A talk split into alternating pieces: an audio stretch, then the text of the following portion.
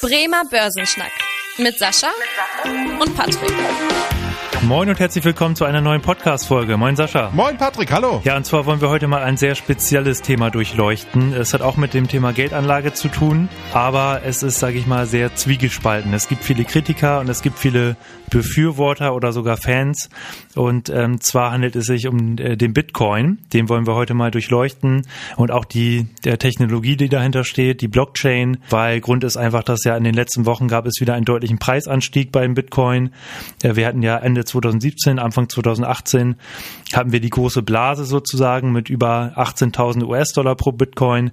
Und danach ging es ja deutlich bergab. Und in den letzten Wochen haben wir einfach so eine Wiedergeburt sozusagen gesehen und stehen jetzt aktuell auch wieder über 19.000 US-Dollar, was natürlich auch damit zu tun hat, dass mittlerweile nicht nur die Privatanleger da unterwegs sind, sondern auch zum Teil institutionelle Investoren. Und äh, auch natürlich das Niedrigzinsumfeld, was dazu führt, dass die Opportunitätskosten sinken. Also wenn man jetzt in Bitcoin anlegt, hat man jetzt nicht mehr so einen hohen Verlust, weil einem die Zinsen entgehen, die man sonst hätte. Vielleicht Sascha einfach nochmal für unsere Zuhörer, was ist überhaupt ein Bitcoin und wie unterscheidet man jetzt den Begriff Bitcoin und Blockchain? Ja, also technisch ist Bitcoin ein, ein Konstrukt, was quasi aufgrund einer Forschungsarbeit basiert. Also 2007, 2008 gab es eine Gruppe oder eine Person, niemand weiß es genau, Satoshi Nakamoto, eine Gruppe von Leuten, die sich damit auseinandergesetzt hat und einfach mal ein System entwickeln wollte, was unabhängig ist vom Zentralbankgeld. Das ist sozusagen die, die Idee ein Stück weit dahinter. Das war der Bitcoin. Und der Bitcoin basiert auch auf der sogenannten Blockchain. Also deswegen, das ist eine Technologie, auf der er basiert. Die Blockchain hat jetzt aber erstmal mit den Bitcoin insoweit nur etwas zu tun, als dass sie benutzt wird von Bitcoin.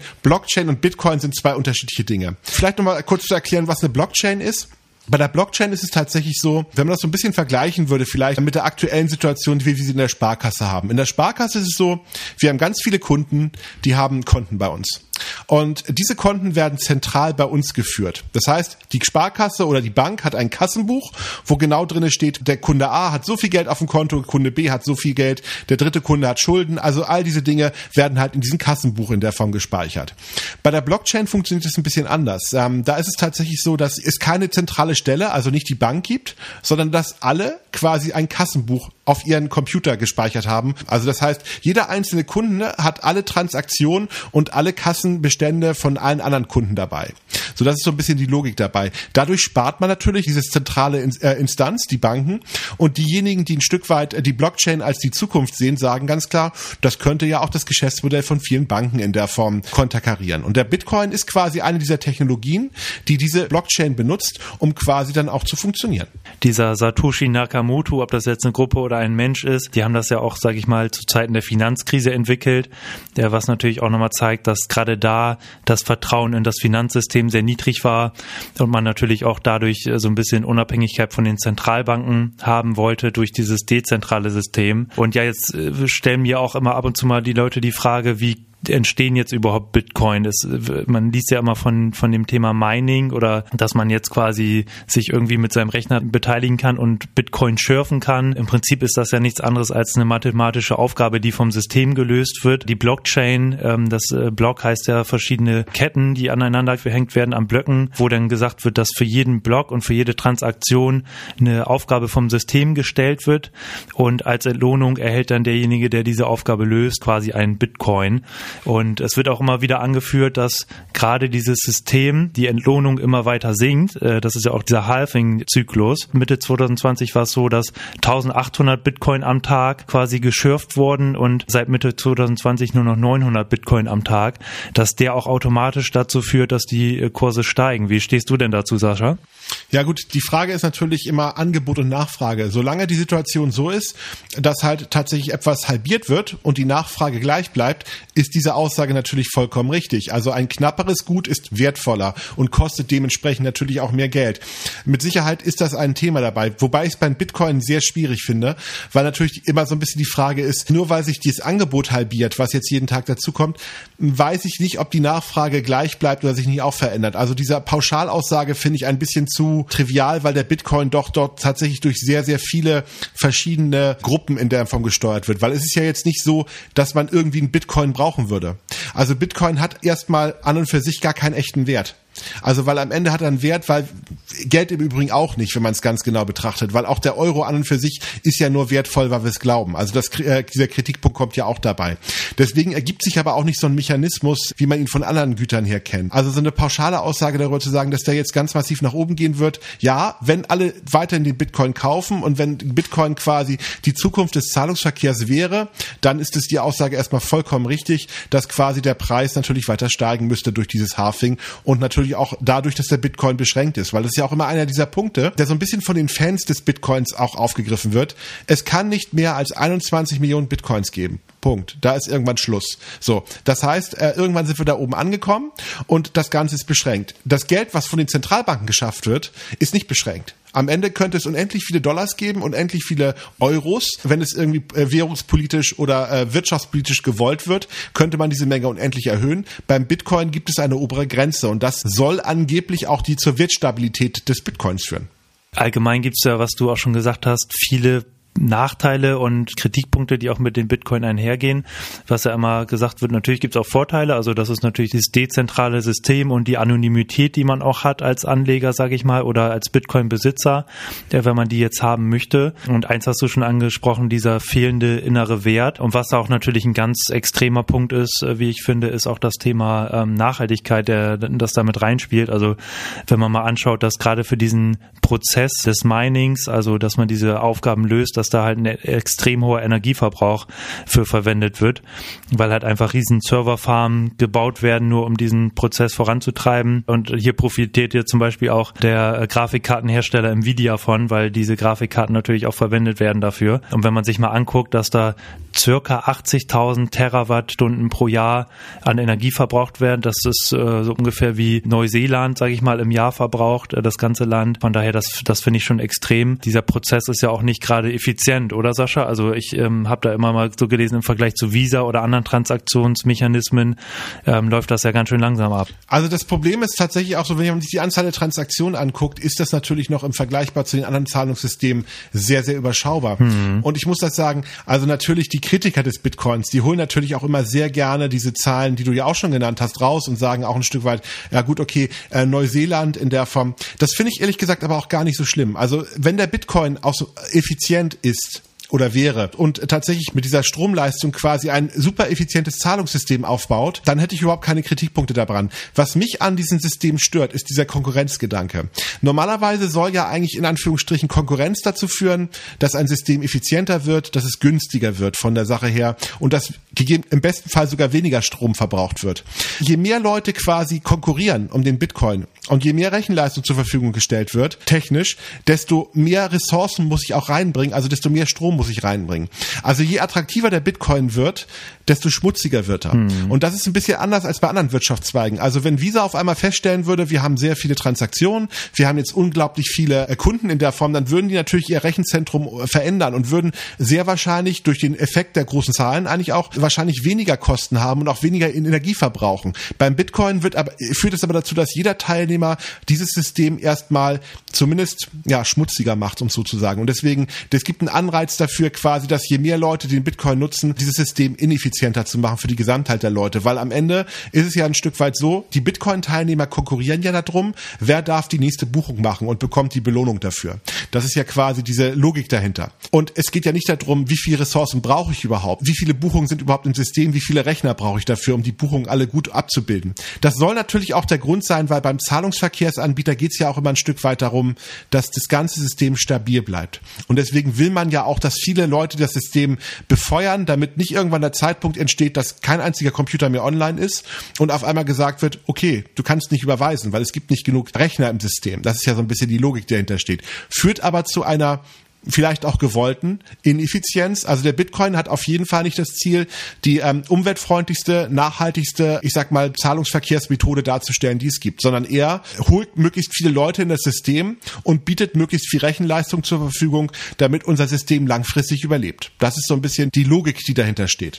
Auch zum Thema ähm, Konkurrenz nochmal, was natürlich einerseits im System selber, was du schon angesprochen hast, andererseits konkurriert Bitcoin ja auch mit anderen Kryptowährungen. Es gibt ja zahlreiche irgendwelche Kryptowährungen, sei es jetzt Ethereum oder Ripple oder Theta, also ganz viele Kryptowährungen Wobei Bitcoin, muss man sagen, da natürlich den mit Abstand höchsten Marktanteil hat. Aber es kann natürlich genauso gut sein, wenn sich irgendwelche anderen Kryptowährungen als, sag ich mal, technisch sinnvoller und effizienter herausstellen, dass man mit so einer Bitcoin-Anlage natürlich nicht so gut fährt, eventuell. Was mich da so ein bisschen davon abhalten würde, ist auch immer das Thema, dass natürlich die Notenbanken sich natürlich nicht einfach so die Macht in Anführungsstrichen klauen lassen. Was man ja auch äh, aktuell sieht, dass äh, nahezu sämtliche Notenbanken weltweit sich mit dem Thema auseinandersetzen und auch nach und nach jetzt Projekte auferlegt haben, dass man eigene digitale Währung an den Markt bringt. Auch die Europäische Zentralbank prüft das und unter anderem ist man in China ja schon so weit, dass man jetzt schon diesen elektronischen Renminbi an den Markt gebracht hat und das jetzt schon in einigen Städten testet. Also das ist natürlich auch nochmal ein Thema, weil die Notenbanken halt auch festgestellt werden,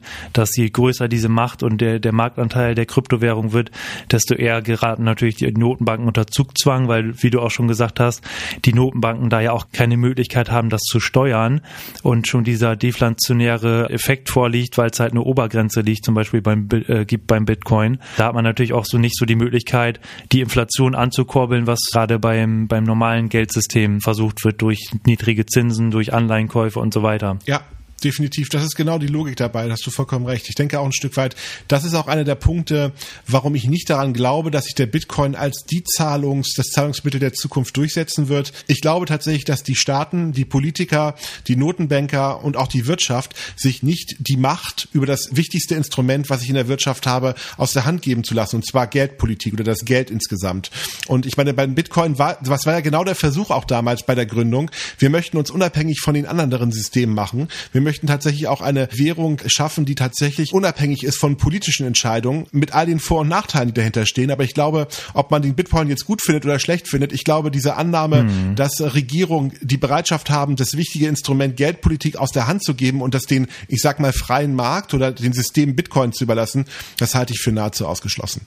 Nichtsdestotrotz muss ich sagen, also finde ich sehr erstaunlich, was für ein Comeback der Bitcoin jetzt auch wieder hingelegt hat. Kam natürlich auch vielleicht so ein bisschen durch die Ankündigung von PayPal. Äh, die haben natürlich natürlich auch gesagt, wir wollen ab 2021 anbieten, Kryptowährungen zu halten und zu handeln. Und was natürlich auch die Nachfrage so ein bisschen wahrscheinlich beflügelt hat. Und natürlich auch, was ich gesagt hatte, einige institutionelle Investoren, die sich dem Thema mehr und mehr annehmen. Was ich da so als Gründe gelesen hatte, waren halt einmal diese Unkorreliertheit gegenüber anderen Assetklassen, also dass man halt da ein bisschen unabhängig von ist.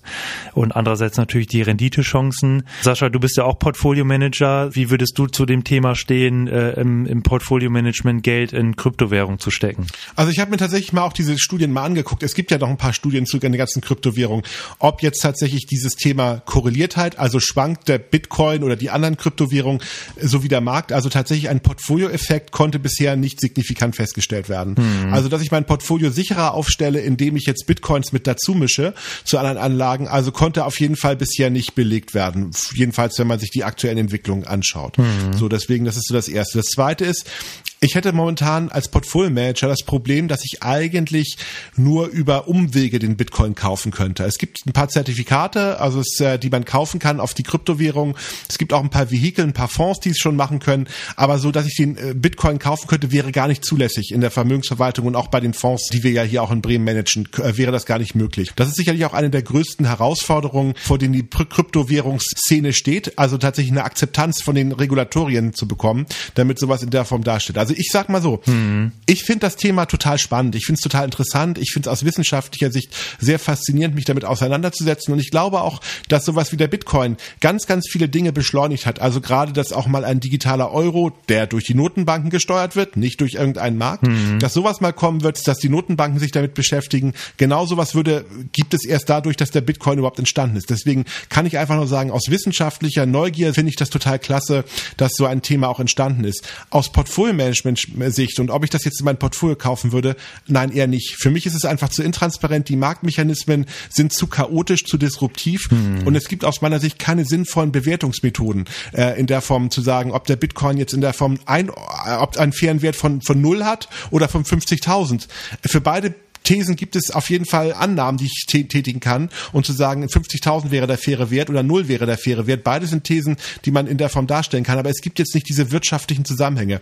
Deswegen sage ich einfach ein Stück weit so, aus wissenschaftlicher Neugier sehr gerne, als Anleger würde ich die Finger von lassen, ganz klar. Was ich auch total interessant finde, ist halt die Technologie dahinter. Wir haben jetzt viel über den Bitcoin gesprochen, die Technologie dahinter, die Blockchain, die ja auch in vielen anderen Bereichen, nicht nur in Kryptowährungen, sondern auch eventuell im, im Staatswesen zur Identifikation von Menschen oder äh, in äh, Systemen total interessant ist, weil einfach diese Verschlüsselungstechnik sehr innovativ ist. Aber ich würde sagen, das würde so ein bisschen den Rahmen sprengen. Da können wir ja gerne nochmal in einer weiteren Folge drüber sprechen, dass wir nur uns mal die Blockchain angucken und gucken, was für Anwendungsmöglichkeiten gibt es eventuell. Da können wir in einer weiteren Folge nochmal drüber sprechen. Ja. Ja, ansonsten sehr interessant wieder, Sascha. Äh, hat Spaß gemacht und dann äh, nehmen wir mal das Thema Blockchain mit auf die Agenda und äh, beleuchten das auch mal in den nächsten Wochen. Machen wir. Bis zum nächsten Mal. Bis zum nächsten Mal. Tschüss. Vielen Dank fürs Interesse. Das war der Bremer Börsenschnack, ein Podcast mit Sascha und Patrick. Noch ein kurzer Hinweis und an dieser Stelle liebe Grüße aus der Rechtsabteilung. Die gesprochenen Inhalte bilden die persönliche Meinung der handelnden Person, also in den meisten Fällen von Sascha und mir wieder. Sie stellen also keine Handlungsempfehlung zum Erwerb oder zur Veräußerung der genannten Wertpapiere oder anderer Finanzinstrumente der genannten Emittenten dar. Bei Fragen wende dich gerne an deinen Berater.